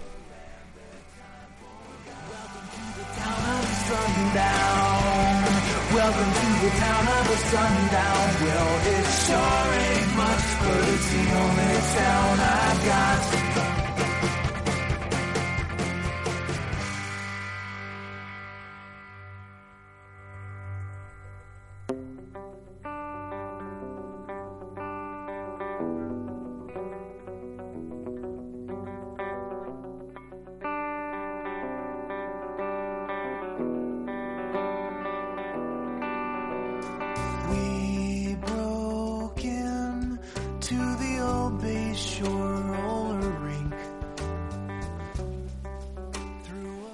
vamos con el último de los cómics a reseñar hoy, pero no el último de los temas, porque luego vamos a tener también preguntitas que nos lo trae el señor Cabrera y es Pues estamos hablando de Garcenis Battlefields. Battlefields. Ah, Sí. Eso jugaba yo a la Play 4, creo. Y así todo el rato. Bien, pues es otra de las cositas que quería traer, que es esta serie de, de Battlefields de Garcenis, que suele poner el nombre delante el título, pues, pues una serie de, de Dynamite, y a Dynamite pues le gusta hacer estas cosas de poner, eh, pues eso, Garcenis Battlefields o Warren Ellis. Sí, sí, lo suele hacer bastante. Bien, pues se trata de una secuela espiritual, podríamos decir, de War Stories, de las historias de guerra de, de Garcenis. Esa te gustaban a ti mucho, ¿no? Sí, que más de una vez he dicho que es eh, de Ennis es mi, mi obra favorita. Eh, en realidad Ennis nunca ha dejado de escribir historias bélicas, es un género que le gusta muchísimo, es, es su género favorito, podríamos decir, y además pues es un auténtico estudioso del tema. Eh, lee mucho sobre, sobre, sobre guerra, sobre ejército, y además pues también le gusta escribir sobre el tema, y además suele escribir artículos en las obras eh, diciendo cuáles han sido sus fuentes, en qué se ha basado para crear cierta obra, o cierto personaje, o cierto evento, o, o lo que sea, ¿no? Entonces está, se, se ve que está documentado. Muchas veces son homenajes a cosas que pasaron en realidad. Sí, ese tipo de cosas. además lo suele decir. eh, Pues en la escena tal en la que aparece esta cosa que puede parecer súper rara, eh, en realidad pues está sacada de un libro en el que un oficial dice que le pasó. Por ejemplo, Es Esto un- lo, lo hace bastante a menudo. Un guerrófilo, Sí, sí, como nuestro colega el señor Acillona. sí, efectivamente. Bien, pues este Battlefield se trata de, de una serie de, de miniseries, de tres numeritos cada una, que podríamos decir que salió en, en tres temporadas. Eh, tres miniseries aparecieron en 2009, tres fueron publicadas en 2011 y la tercera de, de las, de las temporadas tuvo solamente dos series y fue publicada en, en 2000, fueron publicadas en 2013. Lo que hace un total de, de ocho miniseries de, de tres numeritos cada una. Eh, se diferencia al War Stories que hemos mencionado, pues que War Stories eran números sueltos, cada, cada número era autoconclusivo, pero eran números dobles, tenía 48 páginas, pues en este caso son historias de, de 80 paginitas. Sí, Entonces es esto... una, una graphic novel, Sí, sí, básicamente. por ejemplo, los 80. Esto lo está sacando aquí Aleta, que iba muy muy despacio con, con las publicaciones, pero bueno, ahora con el tema de, de Evolution Comics de Panini, que también pues está publicando esto, eh, pues ha apretado un poco el acelerador. Este mes ha salido la, la quinta de estas, de estas miniseries. Las está sacando cada una de las miniseries en, en un formato tomo de 80 paginitas cada uno. Y además en este último eh, anunciaban al final del todo, en la última página aparecía diciendo que iba a aparecer una edición de lujo de, de la primera temporada, esas tres primeras Ujú. miniseries en un solo tomo, que imagino que irán sacando las demás aparte de, de las miniseries, irán sacando también en tomo formato de lujo, me imagino. Bien, eh, no voy a hablar de cada una de las miniseries porque no- son muchas. Sí, no, no, no al lugar, pero sí comentar un poco de qué va todo esto. Eh, decir que en la primera temporada teníamos una historia protagonizada por las Brujas de la Noche, que era un escuadrón de, mm, de bombardeo ruso que estaba integrado solamente por, por pilotos mujeres. Tenemos otra historia que está llamada Los Tanquistas, que está eh, protagonizada por una tripulación de, de un tanque británico y una tercera que va pues de otra cosa distinta. Y entonces estas dos primeras que he mencionado las van a re- van a volver a aparecer en las siguientes temporadas, de forma que en la segunda temporada tenemos una secuela de las Brujas de la Noche y una secuela de los tanquistas, más otra tercera historia independiente, y la tercera temporada tendrá solamente dos miniseries, que es la secuela de los tanquistas y la secuela de las Brujas de la Noche. En realidad, más que secuela de la anterior es hay un nexo de unión que es un personaje en ambos casos. El- la protagonista de la primera miniserie de las Brujas de la Noche aparece en las otras dos y lo mismo con, con los, con los tanquistas. Eh, es un poco complicado, o puede parecer un poco pan complicado, pero bueno, no, no, no lo es tanto porque aún así, y aunque estemos hablando de secuelas, cada una de ellas es totalmente independiente y no tiene Sí. nada que ver con ninguna de las anteriores, aunque haya un personaje que, que repita, no, no es una secuela al uso, ¿vale? Eh, decía eso, que están muy, muy documentados en términos históricos. Y al final, pues eso, tenemos tener ese artículo de, de Garcenis explicando sus fuentes o en qué se ha basado, que también es bastante interesante de, de leer. Puede, puede que lo hayas dicho ya, pero estamos en Segunda Guerra Mundial, ¿no? ¿O- No siempre. En, Ah. eh, es lo que solemos decir. ¿Lo habías mencionado o no? No, no, no he llegado a mencionar. En, en el caso que nos ocupa, eh, que los que hemos mencionado, todas son de, de la Segunda Guerra Mundial. pero pues lo que hemos dicho, lo mismo que pasaba, por ejemplo, en War Stories. En War Stories todas eran de la Segunda Guerra Mundial, a excepción de la famosa historia de Condors, que es la del búnker, que es en la batalla del Ebro, en la que la Guerra Civil Española, en la que hay cuatro personajes. Esta historia es bastante famosa. Sí. o sea, lo, lo habitual es que lo suele ambientar en la Segunda Guerra Mundial, pero como son historias independientes, Sí, pues, Eh, se, me- se permite sí. se permite datarlas en otras, en otras batallas. Sí, sí. Bien, respecto al dibujo, pues tenemos a la lista de, de sospechosos habituales del, del cómic bélico de, de Ennis. Eh, Carlos Ezquerra dibuja las historias de los tanquistas, Ras Brown las de las brujas de la noche y en las dos historias eh, cerradas que no tienen continuación tenemos por un lado a Peter Snerberg y por otro a, PJ Holden. Eh, si te gustan las historias bélicas y te gusta Garcenis, o sea, si te gustaron las War Stories Surias, básicamente, es muy, muy recomendable. Además, como son independientes, no tienes por qué Sí. leerte la primera, sino que puedes ir saltando y cogerte el, el tomo que más te llame la atención o que más te interese o el que mejores críticas tenga, lo que, lo que prefieres. Y además también, como son independientes y autoconclusivas, el propio tono de, de Garcenis va, va variando. Tenemos Sí, puede historias... ser alguna más cómica y otra Eso es, más, tenemos más dramática, ¿no? sin, sin llegar al tono de parodia de, de la Brigada del Rifle o la Brigada de Fusileros, depende de la traducción. Sí, que eso, esa es la que me leí yo, que pensaba que era esa o que esa era War Stories. Sí, muy bien. Digo, pues no sé, la Sí, gente... es, es una cansada sin más, ¿no? Sí. Pues por ejemplo las de los tanquistas. Está, está, está sí, curiosa, está ¿eh? curiosete.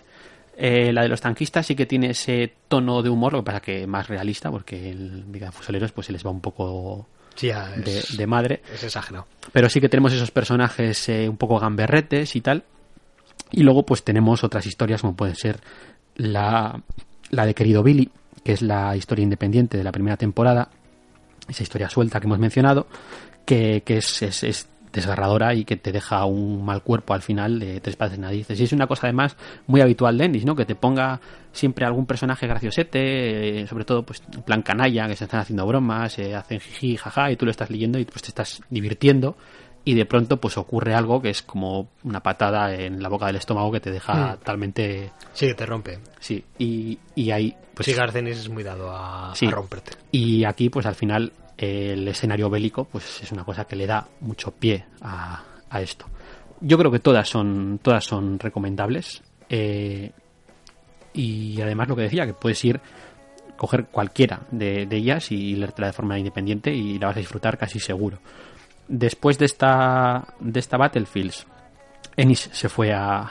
Avatar a Avatar Press que es donde está haciendo cosas ahora y ahí sí que sacó eh, una secuela más directa de, de War Stories porque las llamó directamente War Stories pero al final lo que hizo fue replicar esto porque lo que ha hecho ha sido crear una serie regular eh, formada por arcos argumentales de tres numeritos una vez más totalmente independientes entre ellos o sea al Ujú. final eh, no deja de escribir de- del género bélico porque le gusta mucho y luego también tenemos lo que hemos mencionado antes of the record de, de World of Tanks que también está Sí, haciendo también es que dices oh pues este es el videojuego pero realmente no tiene absolutamente nada que ver El, el título es una excusa para, para hacer unos cómics sobre, Sí. sobre la guerra, que es lo que le gusta al señor. Sí, eso es. Y entonces, pues a ver si se termina de publicar eh, los tres tomitos que faltan de esta de esta Battlefields y siguen sacando también lo de lo de Avatar.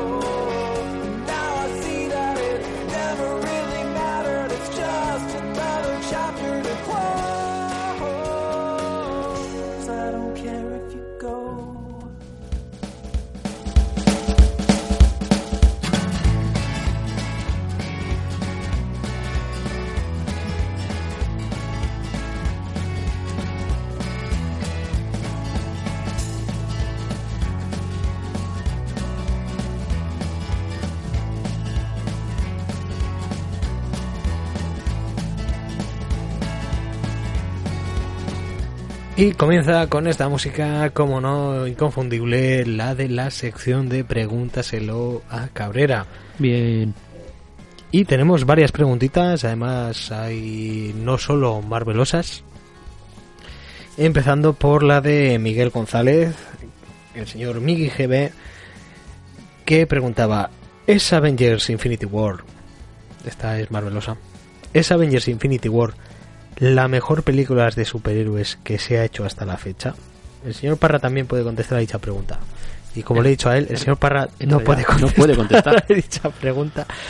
Pero es que yo es que soy tan listo que hasta en redes sociales había dicho que sí, que la- yo la voy a ver el jueves y tal. O sea que estaba abierto a que la gente me reventara tremendamente. La veo mañana en el momento en el que estamos grabando esto. A ver si es verdad. El señor Cabrera la ha visto ya. Bueno, respuesta como siempre con matices del señor Cabrera a la pregunta ¿es Avengers Infinity War la mejor Sí. película de superhéroes que se ha hecho hasta la fecha? Sí, debería cambiarme el nombre por señor Matiz. Bueno, el caso es que eh, yo creo que no es la mejor película como tal, porque creo que eh, a mí, por ejemplo, me sigue pareciendo mejor película Sol y Soldado de Invierno, pero sí que creo que es eh, la mejor, el mejor cómic hecho película, por así decirlo. O sea, es, es, es la película eh, de superhéroes definitiva como concepto de, de adaptación de, de- de cómic, al menos en mi opinión.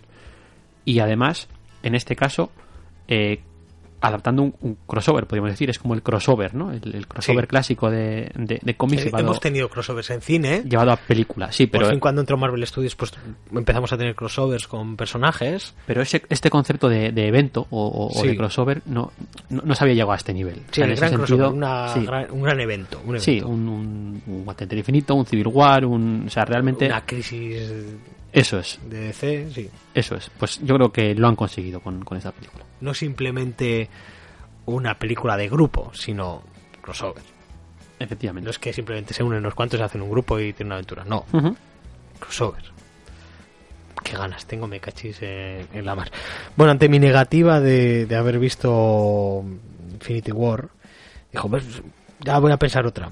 Y dijo, ¿cuál es el mejor crossover evento de Marvel y DC? ¿Y cuáles serían los peores? Para que pudiera yo meter también ahí baza. ¿Tú te, las- te lo has pensado ya? ¿Te lo has...? Pues así un poco a bote pronto. Muy bien, vale. Pero yo quiero decir algo a lo que le tengo mucho cariño y algo que está muy ligado, que seguramente sea lo peor o de los peores en cuanto a evento de, en cuanto a crossover de Marvel y DC. Ujú. Empiezo por lo peor. El Marvel vs DC de los 90, Sí, una serie limitada de cuatro números. Incluso en los 90 el joven señor Parra se daba cuenta de que aquello no no era no era la bicoca que te podías esperar de un Marvel vs DC, ¿verdad? Sin embargo, todos aquellos números 1 dentro del sello Amalgam con unas amalgamas de personajes de Marvel y de DC, yo le tengo muchísimo cariño y, y de hecho eh, creo que a la gente pues no no le gusta mucho en general, pero hay algunos que, están bastante curiosas. bien y si eras un chaval en la época Sí. te, te volaba la cabeza. Spider-Boy está muy bien. Dark Cloud, a día de hoy me encantaría tener un póster de, de Dark Cloud, o sea, una mezcla de Batman y Lobezno. Es que ese es y el... el traje era chulísimo. No se puede molar más, ¿eh? Bueno, pues una mezcla de Superman y Capitán América también estaba bastante bien con, con Super Soldier, que además creo que, creo que lo dibujaba de Gibbons, el de Super Soldier. O sea, había unos autorazos detrás. Sí, sí, sí. De hecho, eh, José Luis García López sí, el de, el de Doctor... hacía el de Doctor Strange Fate, Sí, el extraño destino. Menos mal que esos los dejaron en inglés, porque ya los llega, sí. llegan a llamarle Doctor Extraño Destino y ya. porque de, no. de hecho el otro se llama Doctor Destino aquí, ¿no? Eh, ojo, yo siempre lo reconocí como Doctor Doctor. Fate. Ah, Eh, Doctor Fate. no- no- no- sí, eso seguro, pero que no sé si lo traducen o no, lo han traducido. No, creo, creo, creo que lo mantiene como Doctor Fate. Pues a mí me... es, eh, vamos, un crossover o una unión de los dos universos a la que tengo mucho cariño es la de, la de Amalgam. Porque la verdad es que tengo pendientes de lectura las más míticas, como puede ser la de JLA Vengadores, que esa igual la mencioné el señor Cabrera. No, la verdad es que no, porque yo pensaba que se refería a crossovers no entre DC y Marvel, sino a crossovers de Marvel y crossovers de Ah, DC. yo pensaba... Pues, ah, pues mira, yo sí lo he llevado por crossovers entre... De Marvel y DC. Crossover evento de Marvel y DC. Ah, pues yo pensaba que era de las dos editoriales chocando. Bueno, Qué vergüenza. bueno, ahí queda mi respuesta, que al final eh, la pregunta es para el señor Cabrera. Ah, claro, muchas gracias. ¡Boom! Sí, en tu cara, ¿no? Tasca, LOL, dame Bien. likes. Ya. Bien. Eh, pues eh, empezando con Marvel, eh, teniéndole cierto cariño a, las guerras secretas, Eh, no se puede decir que sea el mejor evento de, Marvel, ni mucho menos. Probablemente sea, en mi opinión, yo creo que es el guantelete del infinito, que hablamos hace un poquito de él. Yo creo que es el más, el más centrado, el más cohesionado, el que menos concesiones hace a los problemas casi clásicos de- del evento, de, de que tengas que desarrollar parte de la trama en otras series, de que eh, tener que hacer mucho fanservice, de darle minutajes a ciertos personajes. En ese sentido, creo que el más completo es, es el guantelete del infinito. Igual porque en aquella época eh, el- eh, tenían el foco puesto en los mutantes y, y pues a, a Jim Starlin le dejaron un poco hacer, ¿no? Eh, ahora bien, si no has leído nada de Marvel o, o- o no has leído mucho de, de lo que sería de lo que son eventos, lo que es ya entrar al universo Marvel en Sí. no sé, haber picoteado en diferentes personajes, eh, Civil War sigue siendo una, una buena opción. Yo creo que en ese sentido, no en cuanto a narrativa, dibujo, color, etcétera, no ha envejecido nada. Y, y ya hemos visto en multitud de, de comentarios que mucha gente empezó con, Sí. con Civil War. O empezó que es- o retomó. Que sí que es verdad que es una serie que tiene muchísimos problemas, eh, en- en cosas poco creíbles y muchos deuses máquina, como suele ser habitual en, Sí, en que Marvel. tal y como está recopilada le faltaría un epílogo. pero aún así a mí me parece que es una buena forma de, de entrar en Marvel. Y respecto al peor, pues probablemente habrá muchos que no, que no he leído, pero de esta nueva jornada, eh, desde, desde Dinastía DM aquí, que sí, Sí. que puedo decir que me he leído todos, a mí el que menos me, me gustó y además yo creo que con diferencia es el, el de Axis. A pesar de que estaba ahí Remender al guion y que al, al dibujo había gente como Adam Cooper, Moji Micheun, eh, Sí. Eh, los Dodson. Y la idea sí que es verdad que es un poco high concept de estas, un poco chorra bober. Pero bueno, yo creo que daba Creo que pie, hay consenso con Axis, ¿eh? daba, daba pie a hacer algo más interesante Yo no lo tengo que lo leído, que, pero que es que se hizo. no me dan ganas por tal y como habla la gente de ello. No... Sí, a mí me pareció muy, muy, muy- es que aburrida. Entonces es lo peor que se puede decir de un cómic de este, de este, de este estilo. Sí, es que, no- supone que va a ser lo más tocho del año. Y, y a veces es una pena porque en teoría eh, se terminaba de desarrollar parte de los argumentos que había estar desa- desarrollando Remender en sus eh, Imposibles Vengadores y, y tenía cosas que estaban bastante bien, pero pero llegado al, al evento fue, fue bastante desastroso. Hmm. Pues mira, yo de, de- ahora que ya sé, ahora que he entendido la pregunta, Muy bien, muy bien. pero bueno, también valía un poquito de eso. Sí, sí, sí.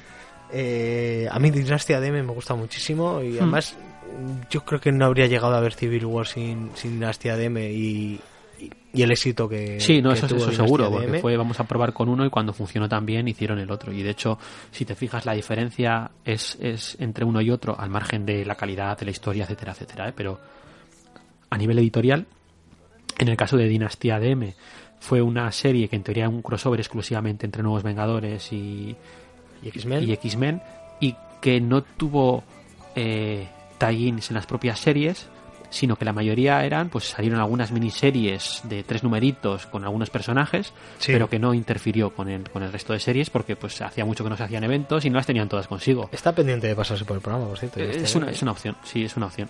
Y luego, sin embargo, pues con Civil War fue en plan de ya echar todo el- la carne en el asador y vamos a cruzarnos con todas las series, etcétera, etcétera. Hmm. A mí me, me gusta mucho. Y, y es un poquito el sentar las bases para el Marvel los siguientes 10 años con el tema de Sí. un evento que mueve todas las colecciones. Que bueno, al final todo queda más o menos como estaba, más o menos. Sí, Pero bueno. siempre, sí. Y decir que DC, pues me estoy leyendo, estoy con el último número de Crisis en Tierras Infinitas. Muy. Y Ya, era- ya era hora, ¿eh? pues si en, si en Marvel tenemos Guantelete del Infinito, en DC pues tuvimos bastantes años antes Crisis en Tierras Infinitas. Yo creo que es la, la equiparabilidad estaría entre esos dos Sí. entre esos dos eventos. Sí, de hecho, eh, iba a decir que hay bastante consenso de que el mejor evento es, es Crisis en Tierras Infinitas y no solamente por la calidad suya, que, que la tiene, sin duda alguna, sino también por, por su importancia capital en la propia historia de, de la editorial y en la historia de- de- del cómic americano en Sí. general. Eh, aún así, yo voy a recomendar también otra. Igual es porque a mí me gustó mucho y, y fue de los primeros grandes eventos de DC que leí en, en su momento, porque yo cuando le- la- lo leí no, no estaba muy metido dentro de DC y, y muchos de los personajes que aparecían o, o no les conocía o, o sabía quiénes eran de, de- de vista y, y poco más. Eh, estoy hablando de, de Crisis de Identidad, que es una serie del 2004 Tengo muchas ganas. eh, en el que bueno pues tenemos la muerte de un personaje y la posterior investigación de, de esa muerte que acabará sacando pues varios esqueletos de varios armarios de, de varios personajes. Eh, además esto va a trastocar la confianza que tiene la comunidad superheroica entre sí y de forma bastante bastante importante. A mí me parece que es una historia muy muy muy chula y, y a mí me gustó muchísimo. Y también quería hacer una mención especial a Flashpoint, Mm. que está siendo el punto de entrada para mucha gente en, Sí. en DC. Bueno, es lo que es está lo que funcionando muy bien. Sí, en ese sentido, a ver, DC lo, es lo que pretendía, o sea, Sí. eh, que después de Flashpoint vinieron los, los, Los nuevos nuevos 52 y lo que, pretendía era eso, era traer nuevos lectores. punto de entrada. Yo creo que para los lectores de DC, Flashpoint ha funcionado, ha funcionado mucho como funcionó Civil War en, en Ujú. Marvel en, en su momento para Sí. o empezar o retomar un poquito la, la cosa. Y respecto al peor, pues yo creo que aquí también hay bastante, bastante consenso, y en este caso sí que no voy a mencionar ninguno más, que es, eh, es Convergencia. Eh, al- a ver, al final fue un evento que surgió más de, de una necesidad editorial que, Converge, converge. que, que de otra cosa. Entiendo por qué se hizo, pero eh, honestamente no hay Yo una- tengo unas converge. no hay bien no hay mucho salvable aquí o sea al final esto fue eh, DC tenía que mudarse de la costa este a la costa oeste eso implicaba parar todo el trabajo editorial durante dos meses y entonces durante esos dos meses publicaron una cosa que habían estado preparando anteriormente que fue esta convergencia que ¿Y Unión también o...? no y vas a estar así mucho rato eh Si se me ocurre, lo digo, no tengo filter, no filter. Ya, bien. En- en no solo Marvel no filter. vale En Marvel creo que tampoco. pero- Tampoco, no.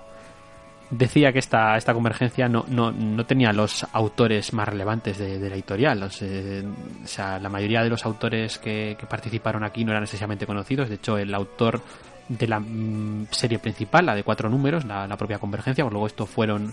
Todas las series pararon y salieron miniseries de dos números de todos los personajes. Pero el de la serie principal es, es Jeff King, que es un tío al que honestamente no conoce prácticamente nadie actualmente. Y bueno, pues eso sería todo. En esta pregunta. Hay más. Sí, sí. La gente se ha subido mucho al carro de, las de las preguntas. Tenemos, in- no solo en Twitter, sino también en comentarios de ebooks, también, también hay Ujú. preguntitas. El señor Santino, que además es un habitual de los comentarios de ebooks, un, un abrazo desde aquí. Eh, nos da las gracias por el programa. Lo leo el mensaje que me gusta mucho leer. Gracias por el programa. Es una obra que desconocía y que me pica la curiosidad saber más de ella. Se refería a la Patrulla X Graduación, el programa de la semana pasada. Por cierto, una pregunta para el señor Cabrera, aunque es más para uno solo Marvelous. Oye, pues estamos en uno solo Marvelous. Qué casualidad. ¿Qué le está pareciendo Mr. Milagro de Tonkin? Porque para mí está siendo una pasada. Bueno, no les molesto más. Muchas gracias, señores. Nunca es una molestia un comentario Claro. tuyo, señor Santino. Para nada. Y un poco la respuesta te la hemos dado Sí. en este No Solo Marvel. Sí, básicamente ya hemos contestado. Ya he dicho, me parece que es una obra que de la que se va a hablar en años posteriores. Es mi, mi opinión. Has tenido ahí ya unos, bueno, 20 minutitos sobre lo que nos ha parecido a los dos Mr. Milagro. Y ya la última es del señor Mugre para la vida, el señor José Miguel. Me encanta puesto- el nombre. además ponen el hashtag, ¿eh? Pregúntale a Cabrera. Qué, qué bonito. Sí. Has creado un monstruo. Espero que estés orgulloso. Era un poco de coña, pero bueno. Eh, pregunta de niño de 12 años. ¿Qué miembros palitorios de Vengadores y X-Men reunirías para tu propio grupo de imposibles Vengadores? Esta la tiene que haber estado preparando, ¿eh? Me alegro de que no hayas hecho. ¿Tú Bien. te lo has preparado? Siempre. Adelante. Pues eh, bien, pues he cogido 4 y 4, 4 de Vengadores y 4 de, de X-Men. En el caso de X-Men, yo metería a Coloso y Kitty Pryde, sin duda, porque son dos personajes que me gustan muchísimo y me gusta mucho la dinámica y la química que tienen entre ellos. Y me gustaría ver esa dinámica dentro de un grupo de Vengadores que podría ser interesante. Eh, Rondador Nocturno también, porque me parece que ese tono desenfadado y aventurerillo pues eh, podría pegar muy mucho. Y también me gustaría ver a, a Fénix, eh, por ser probablemente uno de los personajes más poderosos de, de, de Marvel, pues tenerle en ese Sí. grupo de Vengadores podría ser interesante. Y dentro de los Vengadores, pues voy a ser muy clásico y decir cuatro muy básicos, como pueden ser, evidentemente, pues el, el tríptico de personajes, Sí, ¿no? la O sea, tripla. La tripla, que sería Capitán América, Iron Man y Thor. Y el cuarto en cuestión sería Ojo de Halcón, que es un personaje que me gusta mucho. Pues yo así a bote pronto, porque esto me lo tenía que haber preparado. De Vengadores voy a meter a Visión. Y a Black Widow. Estás diciendo un poco así, te lo vas sobre la marcha, ¿no? Y a Capitán América. Y a Thor. Uy, se me ha quedado Iron Man fuera, pero bueno, como lo has metido tú. Qué bonito. Y de los X-Men. Puedes decir 6 si quieres. Yo he puesto 4 y 4, pero no es. Y decir Es esto, verdad, no, no hay leyes. eran 4 y 4, ¿no? Bueno, pues metemos también a Iron Man.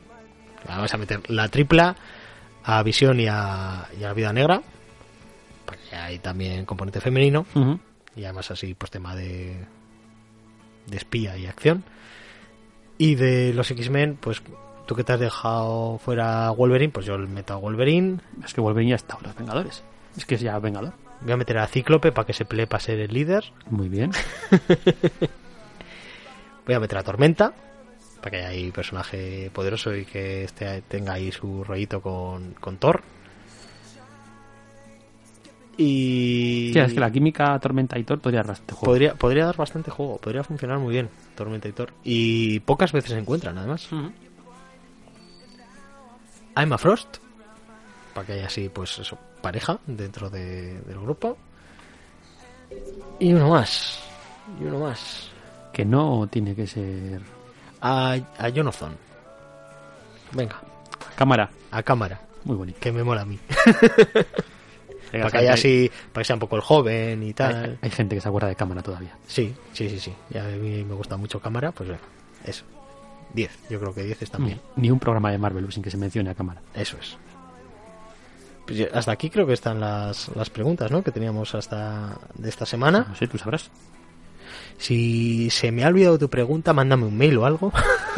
que puede ser que me la haya dejado. Cuando me las mandan por Telegram, digo, mándame un chat privado y escríbeme la pregunta. Y dice, sí, sí. Y luego no me la mandan y luego me tengo que acordar yo.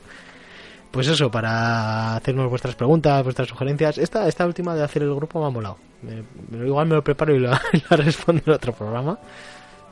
La verdad es que están, están muy curiosas además y muy interesantes las preguntas que, que nos suelen hacer una sección nueva que yo creo que ha venido para, para quedarse. Para hacer unas preguntas, pues eso, desde Twitter podéis, nos hacéis mención y el hashtag pregúntaselo a Cabrera o nos mandéis un mensaje privado con la pregunta, que ahí sí, así seguro que no, no se me pasa. O pues ya sabéis que nos tenéis también en Telegram, en- estamos hasta en Instagram, que creo que también se pueden mandar mensajes. Y también al mail que es marveluspodcast.gmail.com Y hasta aquí yo creo que tendríamos el no solo Marvelous de esta semana. Espero que os haya gustado. Vamos con, la, con el disclaimer. Venga. Aquí mandas tú.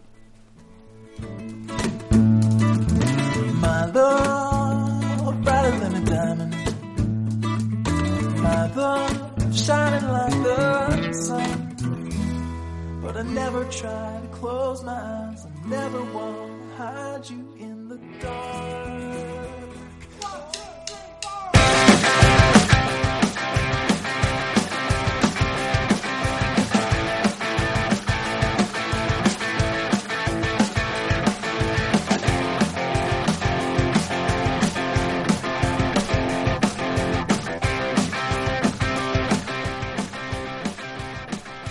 Recordamos que Marvelous es un podcast que se distribuye bajo licencia Creative Commons y que la música que utilizamos también está registrada como Creative Commons y en este caso conseguida a través de la plataforma Yameldo.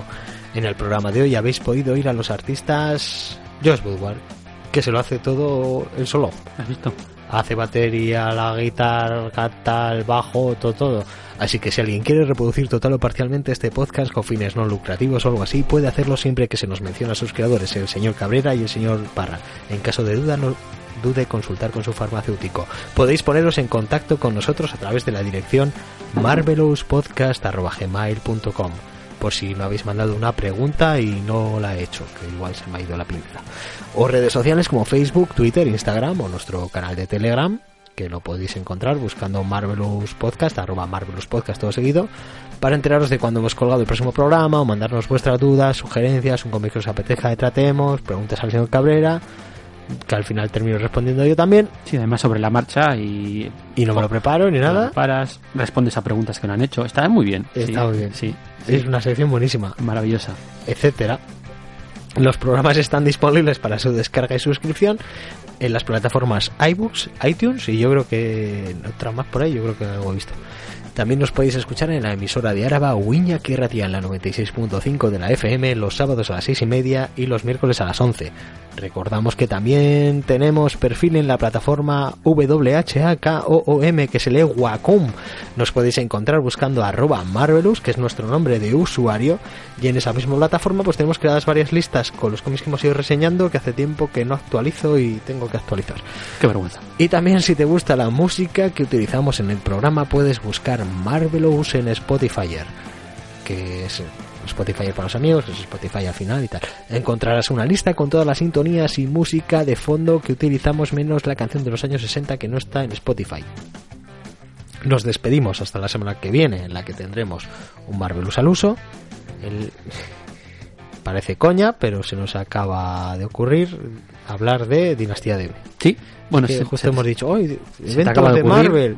Uy, Dinastía de M a mí me gusta.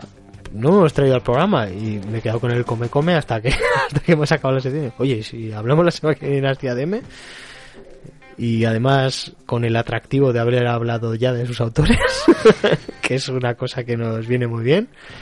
Pues oye, Sí. pues la semana que viene Dinastía de M, House of M. mitad de trabajo, doble diversión. Efectivamente.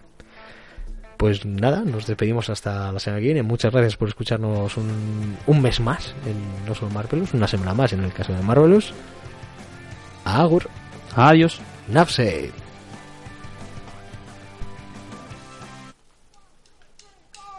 If anybody wants to find